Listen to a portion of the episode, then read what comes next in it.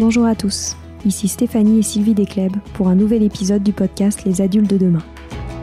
Les adultes de demain, c'est un échange autour de l'éducation et la parentalité entre d'un côté une mère, Sylvie, entrepreneuse depuis plus de 30 ans dans l'éducation, directrice d'école Montessori, créatrice d'un organisme de formation et auteur dans l'éducation, et sa fille, c'est moi, Stéphanie.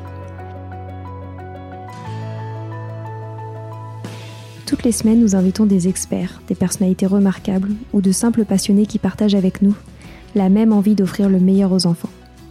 Car comme le disait si bien Maria Montessori, l'enfant est l'avenir de l'homme. Et nous souhaitons donc vous donner des pistes de réflexion et de potentielles réponses pour offrir aux enfants le plus bel avenir. Alors si vous êtes jeunes adultes, parents, futurs parents, grands-parents, professeurs ou simples passionnés de l'éducation, ce podcast est fait pour vous. Pour suivre toute notre actualité ou échanger avec nous, n'oubliez pas de nous suivre sur notre compte Instagram Les Adultes de Demain ou sur notre blog lesadultesdedemain.com.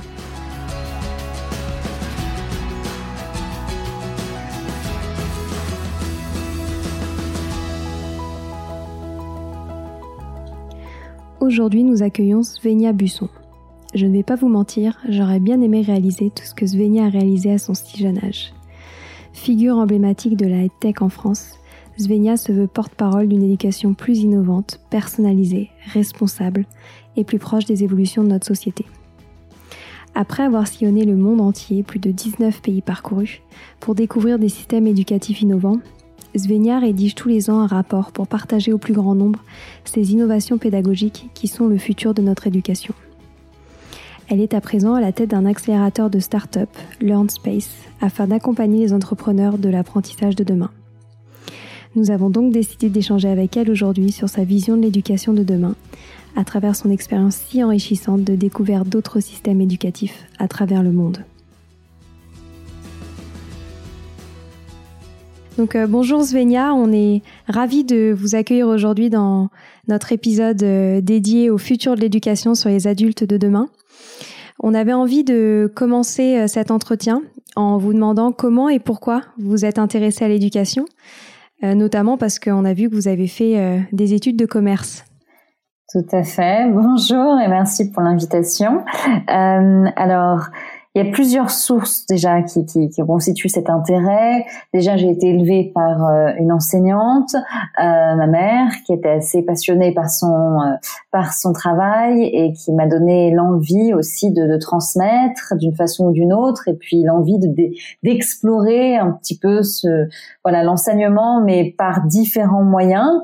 et donc, elle m'a beaucoup inspirée. Et, et c'est vrai qu'ensuite, voilà, j'ai choisi des études un peu plus classique. Euh, et c'est en école de commerce que j'ai rencontré euh, euh, Audrey, qui était mon, acolyte du début de mes explorations, qui elle avait cette même passion pour l'éducation. Et donc, un jour, on a décidé ensemble de, créer un projet de recherche pour aller voyager dans le monde entier et découvrir un petit peu comment en fait on, on apprenait aux quatre coins du monde et, et, quelles étaient les innovations qui étaient développées dans certains dans certaines régions euh, et, et, puis euh, essayer de voilà de, de, cartographier un peu tout ça et de ramener ces bonnes idées ces, ces voilà ces initiatives en France. Donc euh, je pense que c'est des rencontres avant tout mais euh, voilà ça a commencé avec le fait voilà d'être fille de prof qui, qui, qui m'a donné envie d'explorer sur l'éducation qui est pour moi au centre, au cœur de, de, de tout en fait. Donc, euh, donc voilà. Et si, si, je me trompe pas, euh, il y a également une histoire euh, avec votre frère. Si vous pourriez nous raconter un petit peu plus? Tout à fait, tout à fait. En fait, euh, que mon, frère euh, n'a pas forcément eu la, chance que j'ai que j'ai eu euh, d'être né sans forcément avoir de, de, de problèmes de difficultés euh, scolaires disons. Ça n'a rien à voir avec l'école en fait mais mais c'est vrai que moi j'arrivais un peu mieux à rentrer dans, dans, dans le moule en fait qu'on nous présentait comme comme étant voilà le, le, la normalité quoi. Donc de, de, savoir bien apprendre ses leçons de, de les réciter et, et, de se tenir calme en classe. Malheureusement malheureusement, tous les élèves ne sont pas comme ça et n'ont pas cette capacité-là, et c'est normal. Euh, le moule devrait pouvoir s'adapter en fait à tout, à toutes ces, différentes personnalités et façons d'apprendre. Et mon frère, euh, voilà, qui est très très dyslexique euh, et qui en plus avait un trouble de l'attention, lui pour lui c'était extrêmement compliqué d'être un élève entre guillemets normal et de rentrer dans ce moule. Et donc c'est vrai que je l'ai vu énormément souffrir de, de ce système euh, qui en fait ne favorise pas du tout la différence. Euh, et donc euh, ça m'a beaucoup inspiré aussi de, de, de, voilà de le voir et j'avais envie d'aider d'une façon ou d'une autre, de trouver des solutions un petit peu alternatives pour lui. Euh, et on en a trouvé. On a tous les deux été dans des dans des écoles alternatives, des écoles Steiner. Euh, et encore une fois, ça a très bien marché pour moi, mais pour lui un peu moins. Donc dans l'alternative, il faut aussi qu'il y ait une certaine flexibilité. Et il y en a pas toujours. Donc donc voilà. Mais c'est un peu mon combat aujourd'hui aussi, c'est de trouver des solutions qui qui s'adaptent en fait à, des élèves en difficulté, à des élèves qui, qui ont d'autres différentes façons d'apprendre. et ces élèves-là deviennent petit à petit une majorité. Euh, et donc, il faut absolument qu'en fait, euh, l'école puisse s'adapter aux élèves et pas le contraire. Et euh, que reprochez-vous notamment au système d'éducation actuel? Bien, que ce soit en France ou ailleurs, hein, c'est un, un, système qui est centralisé, euh, qui, euh, qui, qui, est très, euh, comment dire, qui est un système de masse en fait. Et voilà, on, on comprend pourquoi il a été créé, mais aujourd'hui, on est dans un monde totalement différent où en fait, il ne joue plus le rôle qu'il devrait jouer. Quoi, c'est, nos, nos, systèmes scolaires sont absolument, voilà, désuets par rapport à ce qu'on attend vraiment aujourd'hui de l'école. et je pense que cette question-là, on se la pose pas assez. Euh, de, de, quel est le rôle de l'école aujourd'hui? Et le rôle de l'école aujourd'hui, pour moi, c'est vraiment de créer des citoyens qui soient capables, responsables, qui connaissent leurs forces euh, et qui euh, et qui soient épanouis euh, et qui trouvent leur voie euh, sans jugement. Et c'est vrai que on n'est pas on n'est pas vraiment là-dedans quoi encore aujourd'hui. C'est vrai que bon l'école est aussi un reflet de la société, hein, ça c'est certain. Mais mais mais du coup, je pense que il y a plein de choses qu'on pourrait reprocher aujourd'hui au système actuel, euh, mais mais voilà, le fait que encore une fois, il ne s'adapte pas euh, aux élèves euh, et que c'est un peu un one size fits all quoi. C'est c'est vraiment un système unique et puis chacun doit rentrer dans dans le moule de ce système-là, sinon il échoue et il est vu comme un échec et, et, et ça c'est très très dur à vivre aussi. Donc euh, donc voilà et puis aussi le fait que l'éducation soit pas assez holistique dans notre système actuel, qu'on vraiment on, on, se focalise beaucoup beaucoup sur euh, sur la tête, sur l'académique, sur l'esprit euh, et beaucoup moins sur le corps et le cœur. Et, ça, c'est des éléments essentiels. Quoi. On peut pas faire la tête sans sans, le cœur et, le corps. Donc donc voilà, c'est c'est en partie le, problème. Tout à fait. Et euh, notamment l'une de vos approches euh, pour euh, prôner une éducation plus personnalisée, innovante, proche de la société, a été de d'aller vous balader dans dans le monde entier pour voir ce qui s'y passait ailleurs. Est-ce que vous pourriez nous expliquer un peu plus votre démarche? Oui, alors c'est justement à la rencontre de, mon amie Audrey Jarre que j'ai j'ai eu cette idée avec elle de, de faire ce, premier tour du monde qu'on a fait an en 2015, qu'on a débuté en 2015, euh, où on est allé évidemment se, balader un petit peu partout pour aller observer comment en fait l'éducation été pensée, comment elle évoluait aux quatre coins du monde, et, euh, et c'était assez fascinant d'observer de, les différences culturelles qu'on observait, et puis euh, de voir que dans chaque pays euh, l'éducation était perçue totalement différemment, euh, et ça nous a vraiment fait prendre conscience que il n'y a pas une éducation aujourd'hui qui peut être globalisée, voilà, mais c'est vraiment extrêmement contextuel et, euh, et puis voilà, ça, ça c'est comment dire c'est vraiment en rapport avec l'histoire d'un pays ou d'une région, avec la culture, euh, avec le rôle des aînés. Enfin, il y a beaucoup de choses qui rentrent en, compte et ça, ça a été absolument fascinant. C'était une, une, découverte assez assez extraordinaire. Donc on a on a continué, on a voilà, on est passé à peu près six mois sur la route et puis euh, ensuite, moi j'ai continué et chaque année, j'essaye d'aller sur un continent différent et continent par continent, continuer d'explorer. J'en suis à 19 pays aujourd'hui. Euh, j'ai découvert plein, plein, plein de bonnes pratiques d'écoles extra innovantes un peu partout dans le monde aujourd'hui. J'essaie de les cartographier, de beaucoup écrire aussi sur ce sujet pour partager les bonnes pratiques euh, au plus grand nombre. Est-ce que vous auriez une, euh, une, une, découverte, un pays qui vous a particulièrement marqué euh, dans, dans, les différences par rapport à notre approche? Hmm. Il n'y a pas un pays en particulier, c'est assez compliqué de, pour moi de raisonner par pays, euh, c'est plus. Euh, alors oui, il y a des pays, il y a des régions plutôt, des régions du monde où on pense totalement différemment l'éducation. Euh, par exemple, dans les pays nordiques, Europe du Nord, c'est vrai que la place de l'éducation dans la société est tellement importante et, très importante dans le sens où c'est une chance, c'est une, c'est un, vraiment il y a une capitalisation très forte qui est faite sur l'éducation et le système éducatif de ces pays-là, notamment la Finlande, la Suède euh, où vraiment, on, déjà, on investit massivement dans l'éducation. Et puis euh, derrière, il y a une vraie reconnaissance des professionnels de l'éducation et notamment des enseignants qui sont perçus comme un peu voilà des, héros de la nation qui qui qui voilà qui ont euh, une, une, place dans la société qui est très très bien vue, très bien perçue. Et donc ça ça crée des vocations chez les plus jeunes euh, qui qui souhaitent en majorité devenir enseignants par exemple en Finlande où euh, par exemple dans la région d'Helsinki, on n'a que 8% des, des, des lycéens qui qui, postulent pour aller à l'université euh, euh, pour devenir prof, qui sont acceptés. Donc il y a un vrai, vrai, vrai désir de, de, de, de devenir enseignant, de devenir prof là-bas, et donc c'est c'est fabuleux parce que la nation respire un peu ça et donc euh, c'est une fierté d'être prof et c'est une fierté de faire évoluer le système éducatif. Donc forcément, dans un modèle comme ça, on a envie de, de, de tout donner aussi hein, quand on quand on est prof ou professionnel d'éducation et, euh, et on n'est pas contrôlé, il n'y a pas d'inspecteur, tout ça, ça n'existe pas là-bas. La confiance pure règne quoi. Au Danemark, c'est pareil. Au Danemark, il y a une confiance totale accordée aux, aux enseignants et même aux élèves parce qu'au lycée, par exemple, euh, le Danemark a aboli les livres scolaires au lycée, et donc euh, chaque euh, étudiant vient avec son ordinateur portable à l'école, et tout est digitalisé. Et donc l'enseignant doit en fait faire face à une classe de 25-30 élèves derrière leurs ordinateurs, et doit faire confiance à ses élèves. et, et c'est ce challenge aussi là de dire voilà, je dois être plus fort que l'ordinateur, je dois être plus fort que le numérique, et dans ma pédagogie, je dois faire en sorte que mes élèves soient ultra attentifs, mais surtout qu'ils soient très engagés aussi dans mon cours et qu'ils soient activés.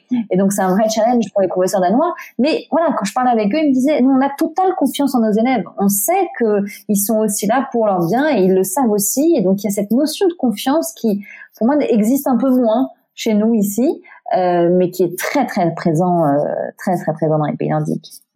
J'ai une question à vous poser. Dans ce genre de pays, ils ont aboli les notes, non, je crois? Alors, il n'y a pas, alors il y y a encore des notes, mais disons qu'il n'y a pas de contrôle euh, continu et d'examen en fait, euh, comment dire, euh, standardisé. C'est-à-dire que par exemple en Finlande, il y a des notes parce que derrière les parents souhaitent quand même savoir comment évolue euh, voilà, le niveau de leurs enfants, etc. Donc on est toujours dans ce système de notes, mais euh, disons qu'il n'y a pas de test standardisé comme le brevet ici, etc. Il n'y a pas de, de, de grands de grands examens à part le baccalauréat, mais le baccalauréat aujourd'hui c'est un examen qui est passé uniquement par 50% des Finlandais. Euh, parce que le reste des 50% vont dans des filières euh, voilà plus professionnelles. Euh, et c'est extrêmement bien vu là-bas de faire une filière professionnelle, de faire un CAP, un, BE, un BEP, ça, ça, ça a vraiment le même niveau de reconnaissance. Et ça c'est c'est c'est fabuleux d'avoir d'avoir atteint ce niveau-là. Et donc il y a qu'un test standardisé que que que ce que les Finlandais par exemple passent, c'est le, le, baccalauréat, mais uniquement 50% d'entre eux. Donc il y a des tests, les, les, les les professeurs vont noter, mais ça va, ça va être très différent parce qu'on se prépare pas pour un examen, parce qu'on n'a pas un espèce de stress permanent d'être, d'être, euh, d'être comment dire, d'être euh, d'être comparé aussi aux autres. Euh, la note, c'est vraiment pour soi et, et pour pour qu'on puisse observer notre propre notre propre progression, quoi. Mais ils utilisent très peu. Hein, je veux dire, c'est c'est ça, ça va être beaucoup plus bienveillant comme mode de de d'évaluation, mais les notes restent quand même présentes, hein, même si elles sont moins présentes qu'ici, elles, restent présentes. Et aussi dans ces écoles, ils ont supprimé, je pense que nous, c'est ce qu'on essaye de faire, quoi, ce que j'essaye de faire dans mon école. Hein, j'ai essayé de supprimer les notes, mais malheureusement, les élèves qui arrivent de l'extérieur, ils sont complètement formatés avec ça, donc ils m'en réclament. Et puis aussi, il y a le problème des punitions, l'école et tout ça, parce que moi, je suis totalement contre et jamais j'ai voulu changer en 30 ans. Mais il y a certains élèves qui, ou des parents même qui sont complètement formatés en France à ça. Et dans les autres pays, c'est différent, non Je pense? Alors, ça change le rapport à l'enseignant, comme vous disiez, la confiance, justement. Complètement, complètement. Oui, tout à fait. Et, euh, et, le rapport enseignant-élève est très différent dans d'autres pays. Ça dépend vraiment des pays. En Allemagne, par exemple, il y a aussi cette, notion de confiance, cette notion de, en fait, on peut très bien venir euh, et euh, contredire le prof, et c'est très bien vu. Il y a cette notion d'esprit critique qui est beaucoup plus présente en, en, Allemagne, par exemple, et beaucoup plus développée chez les élèves, où vraiment, voilà, on n'a pas peur de critiquer ce que vient de dire le prof, de remettre en question son propos, etc. Euh, et, ça, ça change tout aussi dans la relation prof-élève. Donc c'est vrai que cette relation euh, très descendante, très supérieure, inférieure qu'on a ici, elle n'est pas forcément euh, la même dans d'autres pays. Et particulièrement dans ces pays d'Europe du Nord, on la retrouve pas forcément. Il y a une vraie relation de confiance entre entre les élèves et les professeurs. Après, bien sûr qu'il y aura toujours, enfin, je pense qu'il y a toujours des punitions dans ces dans ces endroits-là, mais je pense qu'elles sont beaucoup moins fréquentes. Hein. De ce que j'ai pu percevoir de toutes les écoles que j'ai visitées, l'atmosphère y est euh, bien plus apaisée euh, que, que, que chez nous, et je pense que cette notion de confiance est, est essentielle. Mais c'est culturel aussi. Je pense pas qu'on puisse insuffler ça comme ça du jour au lendemain. C'est très très culturel. Ouais. Ouais, mais c'est ça le problème justement, je trouve, c'est que c'est extrêmement culturel et en bah France, c'est extrêmement marqué en fait. Bien sûr, bien sûr. Ouais, Et, les, et les grandes innovations que, que vous avez rencontrées, euh, elles venaient de, de personnes particulières ou, ou, de groupes ou de formations? Comment comment comment ça se passe? Hmm, Très bonne question. Je pense qu'en fait, c'est vrai que ça dépend parce que parfois c'est des enseignants eux-mêmes qui, euh, qui, évidemment, qui veulent innover, qui innovent et qui, lancent un mouvement. Donc ça, il y, en a de, très forts, lancés par des enseignants.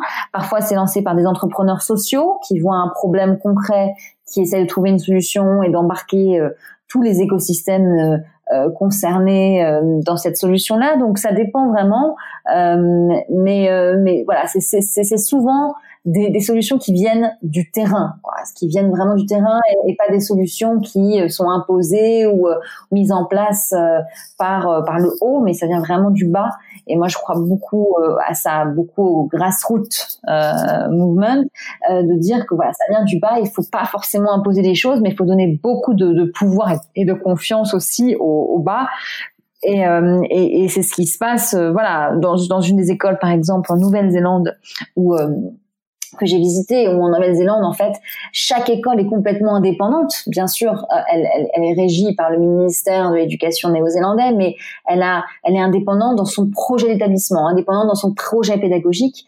Euh, et ça c'est fabuleux parce que du coup chaque école selon où elle est située selon les besoins de ses élèves peut innover peut créer en fait un projet d'école euh, qui soit adapté et c'est vrai qu'en Nouvelle-Zélande chaque école que j'ai visitée et euh, il y a 98% d'écoles publiques hein, euh, ont, ont, leur propre ADN, ont leur propre façon d'évoluer, sont des petits écosystèmes à eux-mêmes. Et c'est comme ça qu'il faut voir aussi l'école, selon moi. Quoi, c'est pas, on a tous euh, la même école et euh, qu'on soit à Paris ou à Marseille, on, a la même école, mais qu'on puisse aussi adapter l'école à son environnement. Et ça, je pense que c'est extrêmement important. Et le fait de décentraliser les systèmes éducatifs, ça aide beaucoup à ça. en France, on a le système le plus, un des systèmes les plus centralisés, donc ça, aide moins. Mais mais, encore, il y a quelques, il y a quelques très belles expérimentations qui ont aussi lieu ici en France. Mais, euh, c'est vrai que cette décentralisation, elle est, elle est, elle est, elle est, elle est pour moi assez essentielle quand on, quand on parle d'innovation. Et lors de vos différents voyages, comment est-ce que vous choisissez d'aller euh, dans tel ou tel établissement? Alors euh, souvent, bah alors moi j'ai développé une, une, méthode qui, qui en fait me permet d'identifier des, des, des, des, leaders de pensée un peu dans tous ces pays-là sur l'éducation, des auteurs, des, des, voilà des gens qui font des conférences, des gens dans les ministères. Et euh, souvent je, je, je, je j'engage la conversation avec eux en amont. Euh, J'en identifie à peu près 10 par pays. Et puis, euh, et puis ensuite, c'est les premières personnes que je rencontre sur place. C'est eux en fait qui vont me guider et me dire, ben voilà, dans telle ville, il faut que tu ailles voir tel établissement, il faut que tu ailles parler à telle personne. Et donc c'est vraiment les gens sur place que j'ai identifiés en amont comme étant très visibles et assez influents, enfin voilà, qui, qui, avaient, qui exerçaient de l'influence. C'est ces personnes-là qui vont me guider sur place et me dire voilà, il faut que tu ailles voir un tel et un tel. Et, c'est vrai que sans eux, je, je n'arriverais pas à identifier toute seule euh, ces établissements-là parce que souvent ils sont pas du tout visibles sur la toile. Euh, et donc le fait d'être sur place, de d'être avec des locaux qui me disent ok, nous on connaît cette école, cette école, cette école, euh, qui vont euh, tous, vraiment tous sont toujours prêts à m'aider, toujours prêts à, faire des, recommandations, à me mettre en, relation avec un tel et un tel pour que je puisse euh, accéder à ces écoles.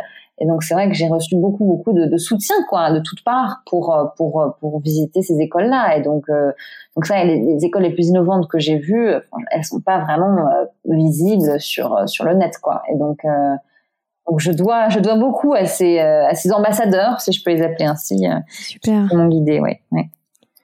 Et est-ce que, euh, parce que vous publiez des rapports tous les ans, si je me trompe pas, oui.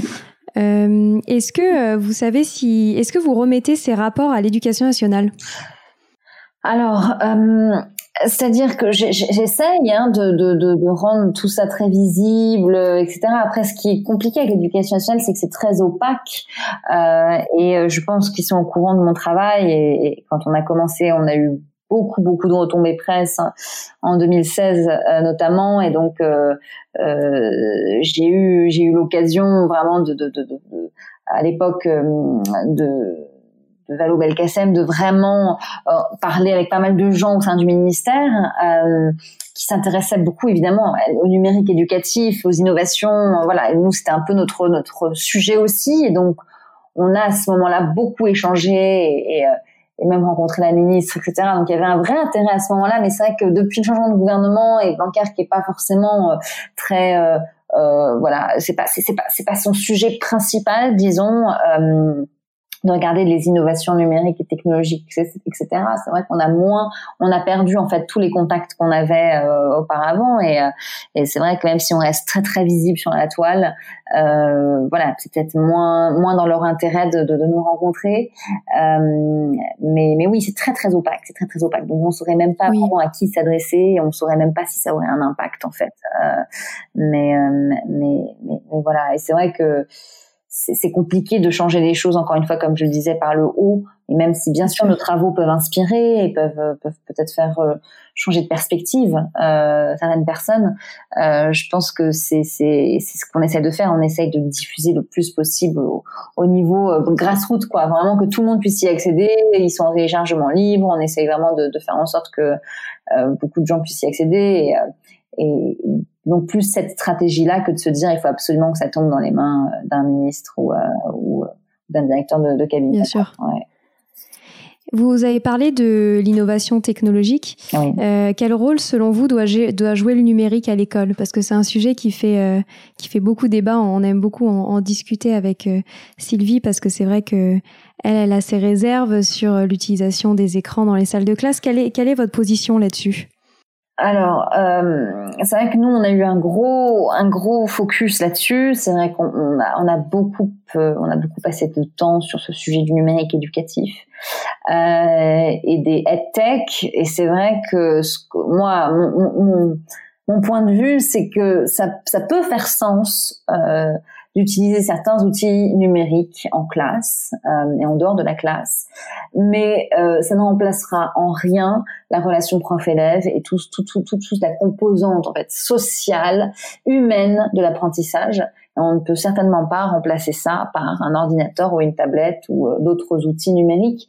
Par contre, ça peut jouer un rôle assez intéressant dans le sens où, quand je parlais de personnalisation auparavant, euh, grâce à des outils numériques, grâce à, à, à ce qu'on appelle les, technologies d'adaptive learning, c'est vraiment une technologie hyper intéressante parce que ça peut personnaliser des parcours d'apprentissage et faire en sorte que, par exemple, sur une leçon d'apprentissage de la lecture, euh, eh ben, il y a un élève qui va aller très vite, un autre élève qui va avoir besoin de beaucoup plus de temps. Et donc, c'est vrai que l'algorithme peut s'adapter aux erreurs que les élèves font en faisant les exercices proposés, par exemple, sur la plateforme. Euh, et puis, à leur rythme d'apprentissage, il peut vraiment adapter le rythme et adapter le contenu euh, selon où l'élève est en fait à ce moment-là et, quel est son niveau. Et, ça, c'est vraiment, je pense, assez fabuleux de voir que le numérique peut être aussi un assistant de, l'enseignant, parce que l'enseignant ne peut pas créer 30 cours différents pour 30 élèves différents.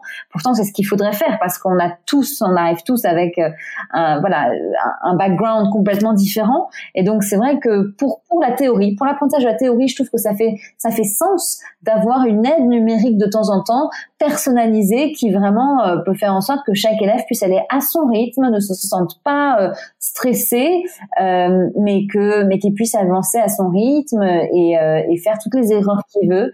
Et ça, ça ça remet en cause un peu le côté j'ai échoué, j'ai fait une erreur, c'est mal quoi. Non, parce que là on est mm, mm. on est vraiment voilà, c'est l'erreur est invisible euh, et on peut on peut la faire autant de fois qu'on veut. Euh, il y aura pas de punition, il y aura pas de mauvaise note, etc., etc. Et ça, je trouve que ça peut être très intéressant aussi, quoi. Euh, mais je suis absolument contre percevoir le numérique comme l'innovation euh, absolue en soi. Le numérique n'est pas égal innovation, au contraire. Euh, l'innovation, c'est dans les usages euh, qu'elle qu'elle arrive, qu'elle existe, et de dire qu'on va équiper toutes les salles de classe de tableaux numériques interactifs euh, et de tablettes. Voilà, ça n'a aucun sens si on ne se pose pas la question de qu'est-ce qu'on va faire avec, à quoi ça va servir, pourquoi ça fait sens pour telle classe ou telle classe. Euh, donc souvent, je vois du numérique comme comme comme gadget exposé partout pour que ça paraisse innovant, ça n'a rien d'innovant. Euh, et donc je critique beaucoup ça aussi. Donc euh, voilà, c'est mitigé. Ouais. Et moi, ce que je trouve très intéressant dans votre approche, c'est que vous trouvez qu'on que les innovations doivent venir des, des enseignants. Et comment est-ce qu'on pourrait mieux aider et mieux accompagner les, les professeurs en France à innover eux-mêmes dans leur classe? Parce que ce que Sylvie euh, racontait, c'est que souvent, c'est vrai que c'est assez compliqué euh, dans les, écoles, et, euh, notamment de l'éducation nationale, de d'avoir la liberté d'innover dans sa classe. Mmh, complètement. Alors bon, en France, on a la chance d'avoir la liberté pédagogique. Donc sur le papier, c'est quand même assez fabuleux de dire que chaque enseignant peut faire absolument ce qu'il veut dans sa salle de classe tant qu'il suit euh, le, euh, le programme bien sûr et qu'il amène ses élèves euh, au niveau souhaité. Mais c'est vrai que la liberté pédagogique c'est quand même une, une, vraie chance et donc et donc il faut il faut s'en servir. Certains enseignants innovent tous les jours parce que voilà ils, ont besoin de ça aussi pour pour se motiver et pour pas toujours faire la même chose. Certains ont, ont plus de mal, certains n'ont pas forcément les outils. Donc je pense que c'est important de, de, de, vraiment penser la formation des enseignants autrement, d'en faire une, enfin quelque chose d'assez systématique, euh, ce qui ce qui n'est pas le cas aujourd'hui. Et je pense que voilà, leur donner les clés, leur donner les bonnes méthodes pour innover, c'est essentiel. Alors aujourd'hui, c'est pas forcément fait comme ça par par le ministère. Il y a quelques euh, voilà quelques organismes intéressants comme Canopé euh, qui qui qui voilà qui, qui proposent des choses très intéressantes pour les enseignants, qui proposent de les accompagner sur pas mal d'innovations, mais ça reste assez, euh, voilà, je sais pas combien de, de, de pourcents d'enseignants l'utilisent, mais voilà, c'est assez marginal. Et c'est vrai que du coup, il y a pas mal de, de, euh, de, de réseaux qui se créent, euh, d'individus, d'entrepreneurs sociaux, de profs eux-mêmes qui lancent des réseaux d'entraide, des réseaux d'apprentissage par les pairs pour les enseignants. Donc en, France, on a Edu Voices, qui est un, réseau euh, assez extraordinaire, qui a été créé par une enseignante et un entrepreneur social qui ont voulu ensemble créer cette association d'entraide où ils, organisent en fait des, des réunions de, de profs dans, dans chaque ville de France, dans les grandes villes de France où les enseignants se retrouvent, partagent un petit peu ce qui, ce qui leurs, expérimentations. Il y en a qui viennent qui n'ont jamais vraiment expérimenté ou innové, d'autres qui viennent et qui sont des, des, grands innovateurs, et puis ils s'enseignent les uns les autres, ils se partagent leurs bonnes pratiques, etc. Et ça, je pense que ça, ça, ça peut énormément aider les enseignants à avancer. Euh, et donc, euh, donc voilà. Donc il y a pas mal de réseaux. Il y a être prof aussi qui fait un travail fabuleux. Euh, et donc je pense que voilà, aujourd'hui c'est en dehors du système qu'on voit des acteurs vraiment euh, euh, prendre à bras le corps ce, ce, ce sujet-là euh, de, de, de, développement professionnel des enseignants, euh, et ça devrait être fait encore plus par le ministère. Justement, j'avais une question à vous poser par rapport à la formation des professeurs dans les pays que vous avez visités qui sont plus innovants. Est-ce que vous avez des choses à nous dire là-dessus sur la, la, façon dont ils sont formés? Parce que c'est quand même un, un, petit souci en France, la formation des enseignants, je crois. Ouais, complètement. Alors, je suis pas, euh, je, je n'ai pas énormément d'informations à ce sujet, euh, mais je sais que dans certains pays, euh, la formation et ça que je trouve très très intéressant, c'est que la formation est totalement décentralisée, c'est-à-dire que euh, c'est, euh, par exemple, en Nouvelle-Zélande, en Australie, c'est c'est l'établissement en fait qui va proposer certaines formations ou faire venir des formateurs selon les besoins de leurs professeurs. Alors qu'en France, encore une fois, c'est extrêmement centralisé, c'est au niveau de l'académie, etc. Pareil dans les pays nordiques, euh, c'est la ville, par exemple, en Finlande, la commune qui va organiser et qui va avoir le budget pour les formations des enseignants. Et donc, on est beaucoup plus proche des enseignants et donc on peut capter leurs besoins beaucoup plus facilement comme ça euh, que de, façon systématique à avoir un catalogue de formation euh, au niveau de, de, son académie et, et, voilà. Et donc, euh, ça, ça, ça, permet beaucoup plus de remonter des besoins concrets des enseignants, quoi. Euh, parce que sinon, on se retrouve dans des formations qui sont tellement lointaines de ce qu'on a vraiment besoin que voilà, ça fait pas vraiment sens, quoi. Euh... c'est ça, c'est le retour que j'ai des enseignants. Ce qu'on mm. leur offre, c'est pas vraiment ce qu'ils ce qu'ils souhaitent en fait. Et les formations entre pairs, je crois que c'est développé dans certains pays aussi. Oui, beaucoup. Bah oui, il y, a beaucoup de pays qui l'utilisent. Après, ça reste très informel. J'ai pas encore vu ah, vraiment de formalisation de l'apprentissage par les par les pairs. Euh, certains établissements mettent ça en place où voilà, chaque semaine, euh, un enseignant va partager une bonne pratique ou partager une expérience, euh, mais ça reste très informel, établissement par établissement ou ville par ville. ouais. Et dans vos, dans vos voyages, euh, vous avez des exemples de, de choses très innovantes et très, très intéressantes pour les enfants que vous, dont vous pourriez nous parler? Oui, oui, euh, il, y en a, il y en a plein. Euh, mais c'est vrai que ce que, ce que j'apprécie, c'est vraiment une initiative que j'ai beaucoup appréciée, c'était initiative en Nouvelle-Zélande euh, autour de, de l'apprendre, créer, partager. Donc c'est vraiment le triptyque euh, de la pédagogie qui avait été mise en place dans cet établissement, euh, et, où vraiment en fait le, la notion de créativité, de création était au cœur de l'apprentissage. Et donc, on avait voilà des classes un peu traditionnelles avec des cours traditionnels, mais à la fin, il n'y avait jamais en fait cette notion d'examen ou de contrôle, mais toujours de création. C'est-à-dire après chaque chapitre, euh, il y a un moment où on se retrouve et une demi-journée, on passe en mode création et on crée, on crée des œuvres, on crée des, des, des, des, des, je sais, ça peut être une œuvre d'art, ça peut être une création audio, ça peut être un poème, ça peut être n'importe quoi. Il faut créer quelque chose de son apprentissage, de ce qu'on a appris. Qu'est-ce qu'on retient, qu'est-ce qu'on a envie de retenir, qu'est-ce qui nous a marqué, et de le mettre en création et de le rendre tangible, de le rendre visible. Et ça, ça a un impact extraordinaire euh, sur les élèves qui vraiment s'imprègnent de ce sujet, s'imprègnent de ce sujet et se disent ok qu'est-ce que ça m'a inspiré, qu'est-ce que je peux en faire? Et donc vraiment, non, j'ai passé pas mal de temps dans cette école, j'ai vu des créations absolument incroyables euh, où des élèves allaient euh, écrire des chansons, se filmer, faire un clip, faire des, une série de podcasts, euh, euh enfin vraiment avec bah, des outils numériques ou pas. Hein, il y en a qui faisaient des voilà une peinture, mais qui vraiment exprimaient leur créativité et, et vraiment s'imprégnaient d'un sujet.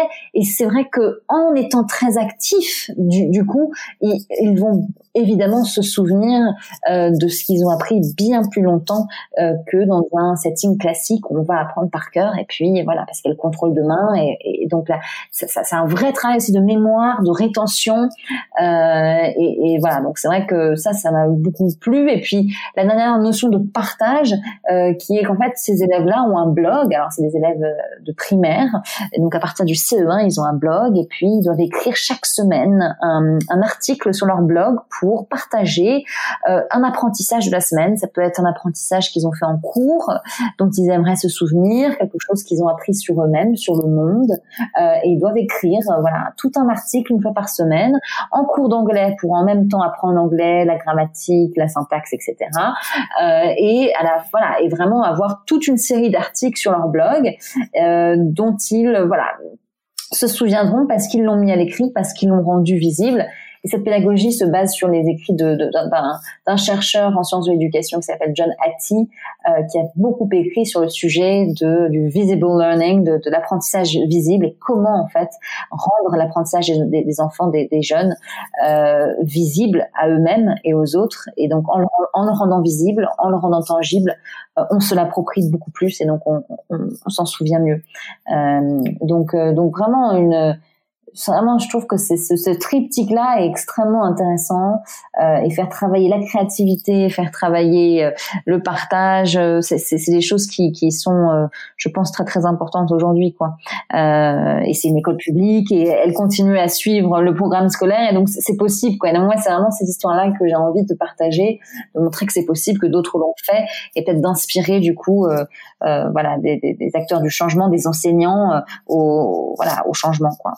Et vous nous avez dit, vous êtes euh, intéressé euh, à la gestion entre guillemets des euh, des enfants avec des difficultés. Mhm. Est-ce que vous avez des bonnes pratiques ou des découvertes que vous avez faites sur justement cette éducation personnalisée pour des jeunes avec des difficultés variées comme la dyslexie, comme l'autisme ou des choses comme ça? Mhm. Mhm. Alors, je suis pas une experte du sujet, mais mais ça, de ce que j'ai vu, c'est que euh, voilà, il n'y avait pas forcément, encore une fois, une solution euh, qui pourrait aller à tous ces cas-là, et euh, parce qu'encore une fois, ça devient un peu la norme euh, de, de, de, de, ne pas rentrer dans ce moule qui est assez qui est assez contraignant, et donc donc voilà, donc savoir s'adapter à, à ces élèves-là, savoir être avoir la, la, la patience et, et, les laisser aller à leur rythme. Et c'est vrai que c'est un peu contre-intuitif parce qu'on a un programme, on doit le tenir en une année. Euh, donc c'est un peu complètement, enfin ça va un peu à l'encontre de ce que de ce que préconisent beaucoup de, aussi de, chercheurs euh, sur ce sujet. Mais euh, voilà, c'est vraiment les laisser aller à leur rythme et, et, vraiment qu'il y ait un accompagnement humain très fort, très présent pour ces élèves-là. mais encore une fois, j'ai pas, j'ai pas de, de rosette magique ou de, de vraies bonnes pratiques à partager parce que ça, encore une fois, chaque chaque cas est différent, chaque élève est différent et et, euh, et donc, et donc, euh, donc, y a, Non, mais je pense, je pense que ce que vous avez dit précédemment, c'était très intéressant, c'est de dire que voilà, chaque cas est différent, donc il y a un programme pour chacun, et puis chacun a, son rythme. Hmm. Et puis, euh, et puis avec ce que vous disiez, peut-être mettre le, le, numérique au service de ses enfants aussi pour qu'ils justement puissent recommencer, se tromper sans que les autres le sachent, sans qu'il y ait la, la moquerie et tout ça, quoi. C'est ce que vous disiez tout à l'heure. Complètement. Et, et, je pense aussi quelque chose qui est important euh, que tu fais Sylvie dans tes écoles, c'est euh, de de pas les isoler et de pas faire par exemple une classe euh, qu'avec euh, des enfants autistes, une classe qu'avec des enfants au potentiel. Mmh. C'est vrai que ah l'approche dans les écoles Montessori de Sylvie est, est très pour l'inclusion et, et pas traiter ces, ces cas-là comme des cas particuliers. Mmh. Oui, parce qu'en fait, nous, c'est un programme individualisé pour chacun. Donc, en fait, chacun avance à son rythme. Et je trouve que la vie et la société est riche par ses différences. Mmh, et qu'il faut que chacun apprenne à vivre avec l'autre. Et que pour moi, c'est pas une solution de, de, de mettre tous les précoces ensemble euh, et de dire, ça y est, ils vont avoir deux ans d'avance et, ou trois ans. Et puis, tous les, tous les enfants dyslexiques ensemble. Pour moi, c'est pas, c'est pas la façon de, de, les aider le plus. Chacun apporte à l'autre, en fait, par sa, par ce qu'il est, par sa richesse. Ouais. Absolument. je pense que ça, Complètement. à travailler un petit peu. ouais, ouais, ouais. Complètement d'accord avec ça. Super. Et du coup, donc euh, maintenant, vous êtes euh, à la tête du projet Learn Space. Est-ce que vous pourriez nous en parler un petit peu plus? Oui, bien sûr.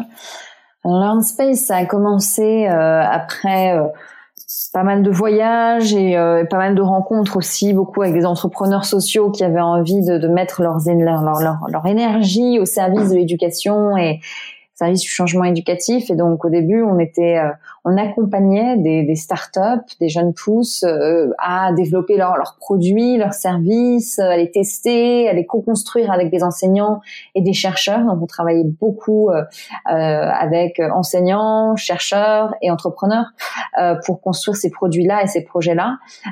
et donc au début, on, on, était vraiment sur ce sur ce sujet-là et on on s'est rendu compte que c'était pas forcément viable économiquement euh, et qu'on on, devait aussi vivre de cette activité-là. Et, euh, et c'est vrai que du coup maintenant on est beaucoup plus devenu euh, euh plus un hub euh, d'innovation dans le learning en général. J'ai pas envie de dire dans l'éducation parce que du coup les entreprises ne se sentiraient pas forcément concernées. Donc je, je parle d'apprentissage, de learning qui a lieu tout au long de la vie. Et donc aujourd'hui on on, accompagne certains clients. Alors ça peut être euh, euh, voilà des écoles. Euh, des écoles justement euh, pas publiques mais plutôt privées, euh, l'enseignement catholique par exemple qu'on accompagne. Euh, on accompagne aussi des grandes entreprises dans leur transformation apprenante, c'est-à-dire comment faire évoluer la formation des adultes aujourd'hui à l'heure du numérique, à l'heure de l'innovation pédagogique, comment faire évoluer en fait les, les pratiques en entreprise d'apprentissage. et donc on, on, aide pas mal de clients sur ces sujets-là. Et puis certaines universités aussi viennent nous voir ou d'écoles de commerce pour qu'on les guide un peu aussi sur l'innovation pédagogique, comment faire évoluer aussi certains professeurs dans leurs pratiques, dans leurs cours, etc. Et donc c'est assez assez fascinant en fait aujourd'hui de voir qu'on on a on a réussi à, à attirer des clients très très différents mais qui ont tous le même sujet qui est d'innover dans leur pédagogie, d'innover dans leur façon de faire euh, et donc on, accompagne tous ces gens-là aujourd'hui et puis euh, et voilà c'est assez fascinant donc on est moi pour moi c'est très important de continuer à voyager de continuer à vraiment m'imprégner de tout ce qui se fait de plus innovant partout dans le monde pour pouvoir derrière aussi inspirer euh, nos clients et euh, et puis euh, potentiellement ouais, les faire les faire évoluer et, et puis, puis voilà donc ça c'est c'est le space aujourd'hui. On a on a beaucoup bougé, pivoté, et là je pense qu'on a trouvé notre on a trouvé ce qu'on avait envie de faire. Ouais. Super. C'est quoi votre prochain pays? Euh, le prochain pays, alors c'était l'Asie là cette année. Euh, malheureusement, c'est un tout petit peu décalé là, euh, donc je ne sais pas quand est-ce que je vais pouvoir partir. Mais c'était l'Asie et cette année, je voulais vraiment me concentrer justement sur les adultes et sur l'apprentissage des adultes et comment en fait on apprenait tout au long de la vie. Comment est-ce qu'on a la même capacité d'apprentissage à 50 ans qu'à 5 ans? J'avais j'avais envie de découvrir beaucoup plus ce sujet de, de, de, de l'apprentissage des adultes, de l'apprentissage en entreprise ou sur le lieu de travail. Euh, comment dans un avec un emploi du temps euh, très très euh, très compliqué, avec pas mal de choses à faire dans la journée, on peut quand même se prendre ce temps d'apprentissage, ce temps pour soi, pour se développer personnellement, professionnellement. et on travaille beaucoup sur ces sujets avec nos clients. Et donc j'avais envie de, de, pour ce prochain tour d'avoir vraiment une, une vraiment un focus sur ça, quoi, sur sur les adultes et et pour prouver aussi qu'en fait on, on apprend à tout âge et qu'il faut continuer à apprendre à tout âge euh, surtout dans un monde qui est en perpétuel changement. Euh, voilà. Super intéressant. J'aimerais clore euh, cet entretien avec une dernière question. Selon vous, quel serait le modèle éducatif idéal? Alors encore une fois, je je je, pense pas qu'il y ait un idéal. encore une fois, alors ça dépendra vraiment de la géographie, de de de, de, laquelle, de à quel à quels élèves on s'adresse. Mais c'est vrai que moi je je préconiserais quand même d'avoir d'intégrer beaucoup plus euh, de, de, de euh, euh, beaucoup plus enfin une éducation qui serait beaucoup plus euh, humaine en fait qui serait beaucoup plus euh, euh, en fait focalisée sur sur sur le positif aussi, sur les forces de chacun, développer les, les forces des élèves, développer l'empathie et d'autres compétences interpersonnelles, euh, vraiment faire en sorte que ce soit pas juste euh, euh on va à l'école pour apprendre des maths, le français et l'histoire, mais vraiment aussi pour apprendre tout un tas d'autres compétences comme la créativité, développer un esprit critique, développer, savoir travailler euh, en groupe, euh, savoir exprimer de l'empathie. Euh, certains pays ont déjà commencé, hein, la, la, Finlande et le Danemark notamment avec des cours d'empathie pour les tout petits. Euh, commencer très tôt et développer d'autres compétences euh, parce que c'est important aussi de, de voilà de d'éduquer euh, la tête, mais comme je le disais tout à l'heure aussi le corps et le cœur. Et pour ça, euh, voilà, c'est pas juste les maths, euh, le français et l'anglais, mais c'est aussi savoir faire usage de ses deux mains, savoir euh, planter une graine, faire grandir une fleur, s'occuper voilà d'un petit potager ou et puis et puis et puis voilà et faire l'expérience aussi d'autres d'autres façons d'apprendre et pas pas apprendre qu'avec le cerveau, mais mais euh, mais apprendre avec tous ses sens et, tout son corps. Et ça, je pense que ça manque énormément euh, dans, dans, dans nos écoles aujourd'hui, un peu partout dans le monde. Euh, et donc, je pense que ça, ça rendrait quand même voilà l'école et puis les élèves un peu plus un peu plus heureux, je pense, de travailler avec tous leurs sens. Et et du coup, donc voilà, ce serait mon rêve, mon rêve, ce serait que que, que voilà que ça que des écoles comme ça qui, promeuvent un peu toute cette éducation holistique, euh, qu'il y en ait plus quoi et que ça se que ça se généralise euh, le plus possible. Je vois Sylvie qui sourit énormément face à tous vos propos.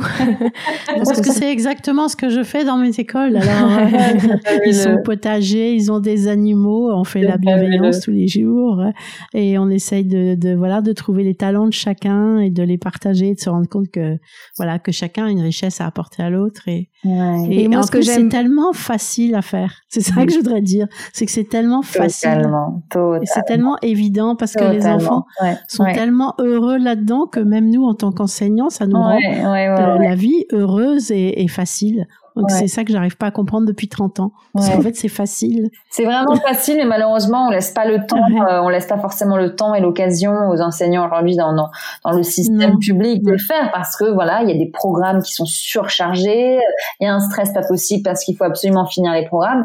Mais euh, mais voilà, qu'est-ce que ça nous apporte de finir un programme si on on fait pas évoluer, si on fait pas se développer en fait euh, les élèves euh, et, et, voilà, et c'est pas juste, enfin c'est pas juste par l'académie qu'on peut, qu'on peut les faire se développer, ça c'est certain. Il faut. Mais non, puis surtout que les programmes, euh, ils sont tellement répétitifs. Euh, tous les ans, on fait la même chose. Moi, je suis plus du tout stressée sur les programmes. Hein. Ouais, ouais, puis, puis, puis comme vous dites, qu'est-ce qu'on en a à faire que qu'ils sachent faire une division à trois chiffres euh, si euh, ils ont aucune empathie, s'ils sont malheureux, s'ils n'ont pas confiance en eux, s'ils sont pas autonomes, quoi. Exactement. Surtout que plus tard ils la feront avec une calculette, donc. Euh, Exactement.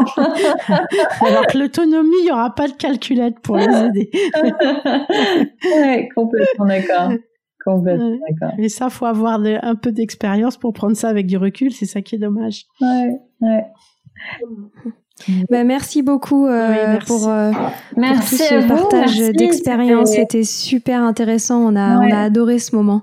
Oui, merci à vous. Et je, je, serais curieuse, est-ce que vous avez un site pour vos écoles ou comment ça s'appelle ou comment je peux vous, pour vous retrouver Oui, elle s'appelle. Euh, alors là, moi, vous pouvez me trouver. Euh, euh, on a les écoles, s'appellent les écoles Montessori Athéna. Et après, j'ai un blog qui s'appelle le blog de Sylvie Descleb. D'accord. Ok.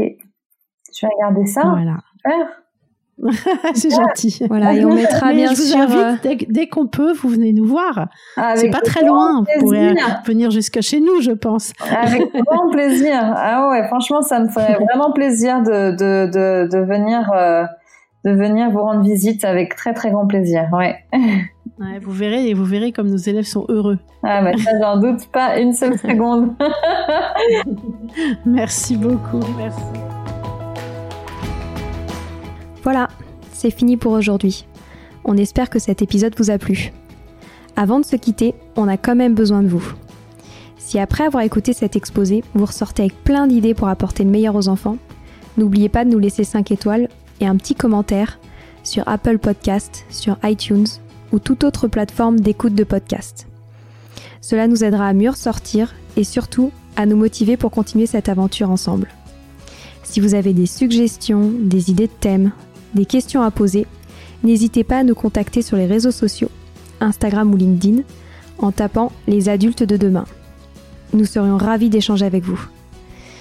Si vous souhaitez en savoir davantage sur Sylvie, je vous invite vraiment à aller voir son blog sylvidescleb.com ou à la suivre sur Instagram en allant sur son profil sylvidesc, D-E-S-C, Montessori. Enfin, si vous souhaitez en savoir plus sur le calendrier des prochaines formations Montessori, rendez-vous sur www.apprendre-montessori.fr. On a hâte de vous retrouver vite et à très bientôt sur les adultes de demain.